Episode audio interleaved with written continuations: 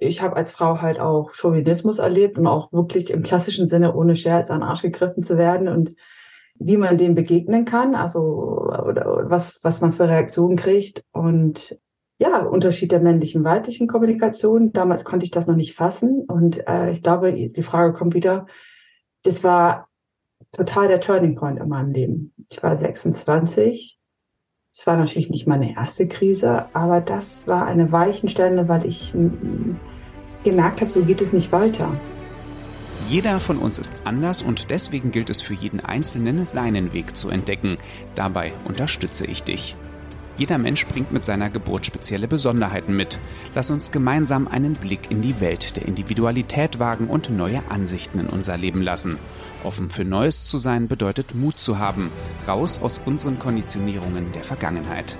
In diesem Podcast lernst du verschiedene Menschen, Themen und Blickwinkel kennen. Ich wünsche dir viel Freude dabei. Eine wunderschöne Woche, ein wunderschönes Hallo und äh, schön, dass du wieder mit dabei bist beim Podcast My Way and My Way. Ich habe heute eingeladen die ganz liebe Imke Leith, geschrieben L-E-I-T-H, also Light, wird aber englisch ausgesprochen Leith. Imke ist High Impact Coach, Stärkentrainerin und ja, wir haben so gute 20 Minuten miteinander tatsächlich auch zwischendrin mal gelabert und gequatscht. Ich wünsche euch jetzt ganz viel Spaß dabei. Äh, Imke, ähm, du hast ja als äh, ganz, ganz, ganz, ganz junge Frau, als du dein Berufsleben begonnen hast, ähm, ja, sagen wir mal auch steil Karriere gemacht. Und dann kam ja auch so der ein oder andere Stolperstein mit rein. Äh, lass uns doch da mal gerne so ein bisschen teilhaben, wie so dein Leben verlaufen ist, so mit dem Start der Arbeitszeit. Ich bin gerade geschockt, woher weißt du, da steht das auf meiner Webseite oder habe ich dir das schon mal erzählt? Tja. Ja, ja ich habe, ähm, ich habe irgendwie einen umgedrehten Lebenslauf. Die meisten Leute machen ja lange ackern sich ab äh, und machen dann so ab 30 Karriere. Und, und ich habe mich mal äh, ganz gut, ich konnte mal ganz gut arbeiten. Ähm, habe mich so eine, ja, und dann hat man mich schnell entdeckt und befördert und ich bin abgeworben worden und war dann schon mit 26 Jahren sehr früh in einer Führungsrolle und musste dann auch noch älteren Herren Bescheid geben, äh, wie man es macht und, äh, und auch mal ein bisschen auf die Finger klopfen. Und noch heute sagt mir eine Kollegin, und das war, das, das war eines meiner schwierigsten und größten Krisen, die mich auch heute dahin geleitet haben, wo ich bin, als Coach und Trainerin. Eine Kollegin, mit der ich immer noch gut befreundet ist, die sagte, ja, und dein Problem war, du hattest dann auch noch recht. Das sage ich heute auch, wäre ich dumm und dämlich gewesen und hätte das, was ich gesagt hätte, nicht Hand und Fuß gehabt, hätten sie alle über mich gelacht und dachten, die weiß halt nicht besser, das junge Mädel. Jung, kompetent, ich würde sagen, noch gut aussehend und Frau. Eine gute Kombi. Was waren denn so die größten, größten Learnings in der Zeit? Oh, die größten Learnings waren ganz klar, äh, ich wollte immer nur einen guten Job machen. Deshalb war ich ja auch so, so eager. Also deshalb war ich auch so, ne, ich wusste, wie es geht und, und konnte nicht verstehen, warum ich solche Widerwehr kriege. Also ja, also, ne, da gibt es auch so ein großes Wort, wie echt gemobbt werde und also, da, also Widerstand erlebe.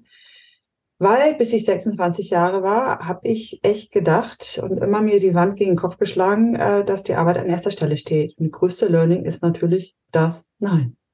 Die Arbeit kommt an dritter, wenn nicht vierter oder ferner Lieferstelle. Als allererstes ist Politik und Empfindlichkeiten. Das sage ich jetzt mal mit drei Sekunden Nachsatz. War es eine schwierige Zeit oder war es ein gutes Learning, um da zu sein, wo du heute bist? Ich habe als Frau halt auch Chauvinismus erlebt und auch wirklich im klassischen Sinne ohne Scherz an den Arsch gegriffen zu werden und ähm, wie man dem begegnen kann, also oder was, was man für Reaktionen kriegt und ja, Unterschied der männlichen weiblichen Kommunikation. Damals konnte ich das noch nicht fassen und äh, ich glaube, die Frage kommt wieder, das war total der Turning Point in meinem Leben. Ich war 26 es war natürlich nicht meine erste Krise, aber das war eine Weichenstelle, weil ich gemerkt habe, so geht es nicht weiter. Ähm, von außen aus gehört, ja, entspann dich doch, weil ich habe mich abgeackert und zu merken, boah, ich werde hier an die Wand genagelt und ich mache einen guten Job und zu hören, das ist eigentlich das Problem, zu merken, es geht hier nicht um die Sache, es geht wirklich um Politik und Empfindlichkeiten. Ähm, also das heißt, wenn du einen guten Job machst, den andere schlecht neben dir aus. Und wenn du auch noch jünger bist und weniger Berufserfahrung hast, also wie jung führt alt, äh, ein Thema an sich. Und ich war jung und musste ein bisschen alt führen, in Anführungsstrichen, alte, ältere Führungskräfte, viel mehr Berufserfahrung und muss auch sagen, in dem Moment, ich hatte auch nicht die Wertschätzung. Ich war jung und yeah, ich habe Ideen, äh, ich weiß, wie es geht. Weißt du, so jung ist ja immer, die kommen ganz viel Wissen rein. äh, ich hatte da noch nicht das Bewusstsein, was ich heute habe, auch für die Empfindlichkeiten, weil es geht um Empfindlichkeiten. Und da habe ich natürlich selber total viele Fehler gemacht. Was okay ist, ne? Ähm, und habe da zum ersten Mal mir selber Hilfe geholt von außen und habe mich coachen lassen weil ich habe Gut und Böse nicht mehr voneinander entscheiden können. Wer ist, weil ich hatte mit 26 alleine ein einzig, ein Büro. Alle anderen mussten in, in, in sich Büros teilen. Ich hatte eine Führungsposition und ich hatte keinen anderen vor Ort, der meinen gleichen Job macht. Und ich war direkt an der Geschäftsführung angedockt. Für dafür war ich wie so ein Feind, der das sprach auf der Geschäftsführung ist, was überhaupt nicht stimmte. Also im, im Kern war es, ich war alleine. Und nur du kannst dich ändern in deinem Verhalten oder indem du Entscheidungen triffst und, und einfach weiterziehst, einfach in Anführungsstrichen. Und das ist, das hört sich jetzt so nebenbei an, aber es ist groß. Es ist groß und schwierig, weil ich muss sagen, als Coach und Trainer erlebe ich immer wieder Leute in Workshops und Einzelcoaching, ja, und mein Chef ist doof und die müssen sich ändern und die und die und die. Dieses Ja, aber, warum nichts geht, ja, aber, weil das System nicht so ist. Da kann ich immer nur sagen, ja, dann musst du dich entscheiden, entweder finden wir einen cleveren Weg, weil man kann auch seine Vorgesetzten managen. Ne, das Thema Kommunikation, also ein bisschen clever angehen. Und dann ärgern sich manche und sagen, ne, will ich aber nicht, finde ich doof. Ich will das nicht. Das ist ja wie manipulieren, sagen sie. Ja, das ist alles eine Entscheidung. Entweder willst du dir ständig naseblutig hauen oder du fängst an, mit den Spielen der Macht selber zu spielen. Und ich sage heutzutage, es ist alles ein Schachbrett. Es ist aber auch ein Paradebeispiel wieder dafür, dass du wahrscheinlich, vermute ich, da mal in der, in der Zeit gutes Geld verdient hast, aber auch das Geld wieder alles andere überhaupt nicht aufwiegen kann, ähm, weil es dir halt einfach auf gut Deutsch beschissen ging auf der Arbeit. Ja, da spricht einer, der sich auskennt, würde ich sagen. einer, der das schon mal erlebt hat. Ich glaube, wir erleben sowas alle an, an einem Punkt im Leben. Oder so höre ich das von den Führungsmenschen, mit denen ich arbeiten, arbeite. Ja, und das ist das Dilemma nicht ja. nur das Geld, sondern es war auch Prestige, es war Anerkennung, es war ein sehr großer Name, wo ich sagen würde, den kennt jeder. Wie kannst du da, viele wollen, also ich hatte auch Neider, also auch interne Neider für meine Position. Wie kannst du das kündigen? Ähm, ja, weil da, ich war an einem Punkt in einem Unternehmen, wo viele hinwollen. Und genau das ist es. Ähm, das musste richtig, richtig wehtun in mir. Also ich muss sagen, also bis zu einem Breakdown, bis ich nicht mehr konnte, dass ich bereit war, das auch loszulassen, weil natürlich war mir das auch bewusst. Aber irgendwann kommt genau der Punkt, das eine kann das andere nicht mehr aufwiegen. Und das Schöne ist,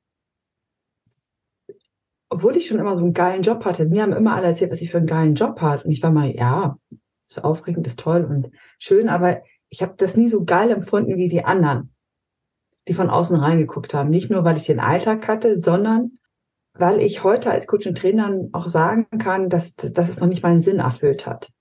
Dass es noch nicht den Kern meiner Bedürfnisse, meiner Wünschen, also meiner Sinnhaftigkeit erfüllt hat. Das kann ich heute alles begründen. Heute habe ich zack, zack, zack, zack, zack. Äh, ähm, aber nur eine Sinnhaftigkeit nicht zu haben, reicht manchmal nicht, um zu gehen. Weil die anderen Parameter waren alle viel zu gut das ist so schön, dieses, es ist total legitim und das ist wieder immer dieses Paradebeispiel, wenn man in seinen jüngeren Jahren sagt, man möchte als Beispiel viel Geld verdienen. Ja, ich glaube, fast jeder junge Mensch behauptet das, obwohl ich, ich will ja gar keinen über, über einen Scheffel kehren, aber fast jeder möchte das. Und ich habe jetzt gerade vorgestern habe ich mich mit einem meiner ganz jungen Sportler getroffen, ähm, 16 Jahre alt, und der sagt, ich will richtig reich werden.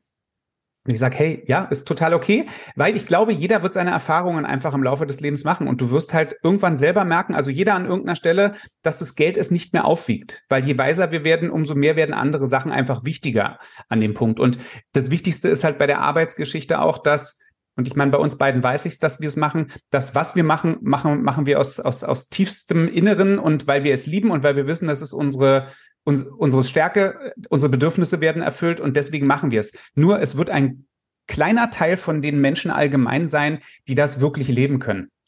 Du hast gesagt, du hast dir einen Coach damals genommen. Ähm, hat das Überwindung gekostet? Und was für ein Coach war es? Es war eine, erstmal eine Psychotherapeutin, die auch Coaching machte. Und ich bin erstmal über, über die klassische Schiene der Psychotherapie, weil ich bin krank geworden.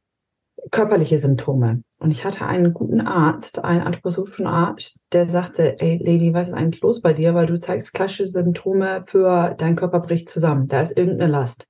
Und dann, dann war ich so schön als Frau, kam es aus mir raus und ich habe einfach so erzählt, wie meine Jobsituation ist. Ich habe zwei Chefs gehabt, ähm, denen ich unterstellt waren und ich habe ja ganz schnell mitgekriegt, die können nicht miteinander. Und da war ich natürlich auch noch der Spielball und andere dachten, ja super, da ist auch noch mal eine, da kann ich auch noch reintreten, weil die hat gar keinen Schutz der war gleich so, ich musste gar nicht viel erzählen und meine Tränen, die, ne, die dann nur so kamen, ähm, sagte, alles klar, du hier, ähm, weil das ist, ja, der Körper bricht da zusammen. Und der hat gesagt, wärst du bereit, vielleicht auch zur Therapie zu gehen, weil das hat ja auch was mit mir zu tun. Das hat was mit einem Gefühl von Machtlosigkeit zu tun. Und der hat mich einfach überwiesen und dann hatte ich Glück, der hat mir einen Namen gegeben. Hier hat sich eine neu gemacht, rufen Sie doch mal an. Und das war auch die eine, wo ich war. Und die sagte ganz schnell nach fünf Stunden, Sie brauchen mich nicht. Was? sagte ich. und dann hat sie gesagt, äh, aber Sie haben jetzt hier noch irgendwie 15 Stunden. Wie wollen Sie die nutzen? Ich so, ja, weil manchmal der, also von manchen Meetings, wo ich echt, also weil ich das Marketing vertreten musste, da, da wusste ich richtig an die Wand genagelt. Das hat die nicht so offiziell gemacht, aber dann haben wir morgens früh um sieben, habe ich immer dann meine Coachings gehabt und wir, die hat mich vorbereitet auf die Meetings und nichts anderes mache ich heute auch.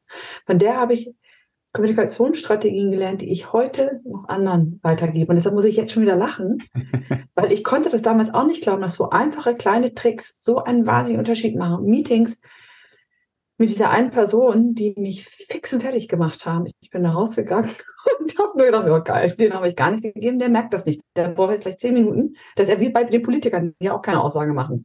Das habe ich halt gelernt der konnte mir nicht mehr eine, weißt du, den Arsch aufreißen, der konnte mich nicht mehr angehen. Und er hat ja erstmal nicht gemerkt, dass ich nichts hergebe. Das kam dann später. Ich habe hier gar keine Aussagen gemacht. Und das macht mir so einen Spaß, das macht mir so einen Spaß, das Leuten auch zu vermitteln, weil das natürlich auch, ähm, ja, das ist die clevere Art. Und du brauchst nicht viel Großes machen. Und du reibst dich wenig auf. Und da bin ich wieder zu der Kurve, was ich vorher gesagt hatte.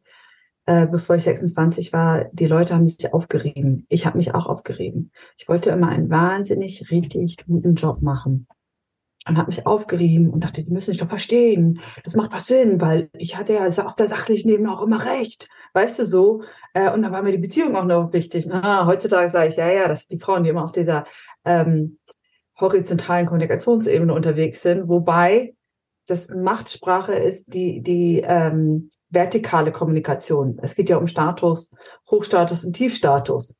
Und wenn ich, ne, und das, was ich gesagt habe, war da noch richtig, damit bin ich an den Hochstatus gekommen, die Leute mussten dann raufhauen, damit sie wieder da oben sind. Aber heute verstehe ich das alles. Und dass man dieses Statusdenken, also die Businesswelt ist, ähm, also nichts gegen die Männer, Frauen machen das genauso, nur ist denen oft nicht bewusst, dass sie es machen, die dies machen. Und manchen, ja, es ist doch noch sehr männlich, auch die Sprache, sehr männlich dominiert. Und alle, die hier oben sind, die haben es irgendwie drauf. Und ich sage, alle anderen können es lernen. Du hast doch gesagt, eines der ganz, ganz großen Themen für dich im Leben, die dir auch geholfen haben in Krisen, ist Humor. Kam der mit der Zeit oder war der schon immer da? Also der war schon immer da. Also ich bin mit nur da kann ich wieder eine Brücke schlagen, warum ich dieses, dieses äh, Machtsprache so gut auch drauf habe. Ich habe es ein bisschen auch in die Wiege gelegt bekommen. Ich bin in einem Familienunternehmen groß geworden, also reingeboren, groß geworden und habe ähm, Unternehmertum damit ja schon im, mit der Geburt. Ich habe nur Brüder und ich bin aber so klassisch als Frau auf die Welt gekommen, es anderen recht machen zu wollen. Und ach, sie müssen noch wissen, was ich will. Und weißt du so, um, um zu merken, ich bekomme gar nicht, was ich will, wenn ich nicht ganz klar kommuniziere oder halt einfach ein bisschen clever was Manöver, weißt du so. Ähm, das durfte ich früh erlernen, um selber durchzukommen. Das ist ja sowas wie so ein Überlebenstrieb, um nicht unterzugehen. ich war die Jüngste, ich war das einzige Mädchen und die Jüngste. Ähm, da, und da ich die Fäuste nicht so hatte wie meine Brüder, musste ich halt eine Klappe wachsen lassen. Und durch Männer habe ich natürlich mitgekriegt, dieses, im Englischen nennt man das Banter. Da wird einfach viel, ich würde sagen, so ein bisschen Sprüche. Äh, Alter, ey, Mama Platz, du dumme Sau. Weißt du so, das, so hat man ja früher schon geredet. Und ich, ich äh, mit dieser Sprache äh, bin ich schon aufgewachsen und äh, habe gelernt, dass mein, das ist sowieso Liebkosung ja schon fast in perverser Art, ne? So gerade in jungen Jahren. Du lachst, ich glaube, alle Männer kennen das aus jungen Jahren. Und ich bin ja mit so einer Sprache groß geworden. Natürlich redet man nicht mehr in Führungs Position so, aber es geht trotzdem mal manchmal ganz schön rau und unter der Gürtellinie zu. Sind wir uns einig, oder? Ja, komplett. Also ich kann auch noch, das hört auch kaum einer raus, aber ich kann auch ganz stark, wenn ich mit Freunden, ähm, die ich schon lange kenne, zusammen bin, äh, dann kann ich sehr doll Berlinern und geschweige denn, wir haben vielleicht noch ein Weinchen, was wir getrunken haben. Also da können wir, da hören wir uns wahrscheinlich so ein bisschen wie, wie, wie ein bisschen leicht proletarische Menschen an. Aber genau. es, es gehört halt doch irgendwo mit dazu und das ist ja dann auch mal wieder Spaß, sowas zu haben. Das ist ja so ein Back to the Roots ähm, ja, und gehört bei mir absolut mit dazu. Auch dieses einfach auch wieder ein bisschen kindlich sein. Und das dürfen wir alle nicht verlieren, weil das ist so, so, so, so wichtig. Absolut. Und deshalb sage ich immer, ich spreche alle Sprachen. Und damit meine ich nicht Chinesisch und Business Englisch. genau. Und ich bin natürlich mit so einer Sprache aufgewachsen und, und habe dadurch auch immer, ich, deshalb konnte ich auch schon immer gut mit Männern. Und dadurch habe ich auch eine Basic Talk gelernt. Die Basic Talk, sage ich, ist in der High Impact Kommunikation ganz wichtig. Es gibt die, die den High Talk, also die Sachebene, auf der wir reden, wo Zahlen, Daten, Fakten, wo wir sachlich uns unterhalten. Und dann gibt es so kurze, klare Ansagen, ey, was ist nur Maß, macht doch gar keinen Sinn, ey, was soll denn das? Hm? Wie jetzt? Verstehe ich nicht. Das sind alles so ganz kurze, sachliche Ansagen. Und dann gibt es natürlich äh, ähm, die Move Talk ist, ist, ist die Körpersprache, die machtvollste Sprache. Und ich bin halt viel mit Basic Talk durch die Jungs äh, sozialisiert worden. Und, und da hatte bei uns auch mal alle Jungs noch waren aus der Gegend, konnte ich das halt schon immer gut da. Also ich konnte immer noch einen draufsetzen, deshalb war ich auch mal die, die coole Schwester. Ähm, ich war nie empfindlich. Bei mir hatten eher früher die Frauen Problem, weil ich, also es ist ja auch teilweise eine raue Stimme und ich, für mich war das ja normal. Und, und das kann ich auch heutzutage auch immer noch gut. Das kann ich auch gut Workshops machen. Und da kommt der Humor mit rein, dass ich Basic Talk mache, kurz und knapp, oft unhöflich bin und unhöflich sein muss. Und ich habe, ich muss die Leute auch oft stoppen. Du kennst, wenn die dann anfangen zu erzählen und eine Emotionalität sind, dann kommen die von Alpha zum Omega. Und so richtig in Rage. Und dann kann, brauchst du nur einen in einem Workshop von zwölf Leuten und der schmeißt ja den ganzen Laden. Mhm. Oder redet durch. Und dem musst du ja schon auch Einhalt bieten, weil du hast ja als Trainer auch ein Ziel und ich auch noch eine, ein Konzept an Kommunikation, das ich wo ich ne, mitarbeiten möchte. Und da ist natürlich der Humor, den ich grundauf von meinem, besonders den einen Bruder, wir haben immer Blödsinn geredet. Meine Mutter meinte mal, wir sind primitiv, weil wir auch Grundscore-Leute Geräusche gemacht haben. Also richtig, richtig, ja, wie du sagtest, von prollig bis, also wir haben nichts ausgelassen. Du, ich konnte früher das Alphabet rülpsen, war super. Ja, ja, ja, ja, genau mhm. solche Sachen. auch mal, genau, so war ich jetzt nicht aufgewachsen. Das, das, sieht man mir ja nicht an, das traut mir ja keiner zu. Ja. Ich kann so fein rüberkommen. Manchmal mache ich das Mundwerk auf und Leute sagen, oh, da kommt ja was ganz anderes raus. Wie gesagt, ich spreche da alle Sprachen. Und natürlich ist schlagfertig kannst, kannst du lernen, natürlich auch. Ähm, weil ich, ich gebe Workshops zum Thema Schlagfertigkeit. Aber ein wirkliches, äh, also wie du schlagfertig und souverän und sicher und selbstbewusst reagierst in jeglicher Situation, aber mit Wörtern jonglieren, so wie, wie ein Thomas Gottschalk das früher gemacht hat. Oder ich habe auch diese Schlagfertigkeit mein, äh, äh, ein bisschen in die Wege gelegt bekommen. Mein Mann sagt immer Boomerang im Mundwerk. Der sagt was und ich hau sofort was zurück. Und er sagt immer, wie machst du das? Ich, ich, du hast doch noch nicht mal drüber nachgedacht. Und schon, ich sage, das ist ein Grundtalent. Und ich nehme mich selber nicht, also ich nehme mich ernst, aber nicht so wichtig. Und das ist so ein Kernding, was ich auch immer als Ansage mache an alle Führungsmenschen. Nimm dich ernst, aber nimm dich nicht so wichtig, weil das Leben ist schon anstrengend genug. Das finde ich sehr schön. Lass uns hinten raus mal bitte noch zwei, äh, zwei Fragen machen. Imke, wenn ich dich wirklich kennen würde, wüsste ich? So, Marc, und die Frage werfe ich jetzt als allererstes zurück. Marc, wenn ich dich jetzt wirklich kennen würde, dann wüsste ich und deine Zuschauer ab sofort, dass du meine ersten drei Ausbildungen zum Beispiel abgebrochen habe. In drei ganz unterschiedlichen Feldern. Dann wüsstest du über mich, dass ich total den Zickzack-Lebenslauf habe und mag. Ich habe aber alles durchgezogen. Das finde ich sehr schön. Und da sieht man mal wieder das Unterschiedliche der Individualität von uns beiden in dem Fall. Zweite Frage, Imke. Wenn ich dich wirklich, wirklich kennen würde, wüsste ich? Dass du, was viele nicht wissen und mir auch nicht glauben wollen, dass ich jahrelang massiv unter einem Hochstapler-Syndrom fast gelitten habe. Und das auch jetzt, das glauben mir auch viele nicht, ähm, ich werde zunehmend gebucht für Vorträge. Und ich mag das gar nicht gern. Das darf ich gar nicht laut sagen, weil das glaubt mir auch keiner, weil ich das gut mache. Und ich habe da so eine kleine Betty Bitch, also so einen inneren Schweinehund, der mir immer auf der Schulter sitzt und mir jahrelang immer wieder ins Ohr geflüstert hat, wirklich drei Tage vorher, jetzt kannst du noch absagen. Und immer diesen Fluchtimpuls gegengekämpft habe.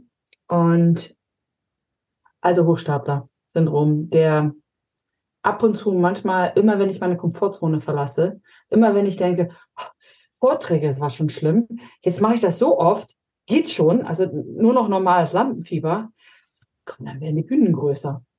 Imke, vielen lieben Dank, äh, auch gerade der Herausforderung wegen, dass du das hier angenommen hast und dass du äh, authentisch und ehrlich hier durch die letzten Minuten ge gerast bist quasi mit mir. Wir werden uns weiterhin sowieso im Auge behalten, wir werden uns sehen, wir werden uns hören und ähm, ich wünsche dir oder kann dir in dem Fall nur noch eine wunderbare restliche Woche wünschen und sage nochmal vielen lieben Dank. Ich danke dir, Marc Ullmann.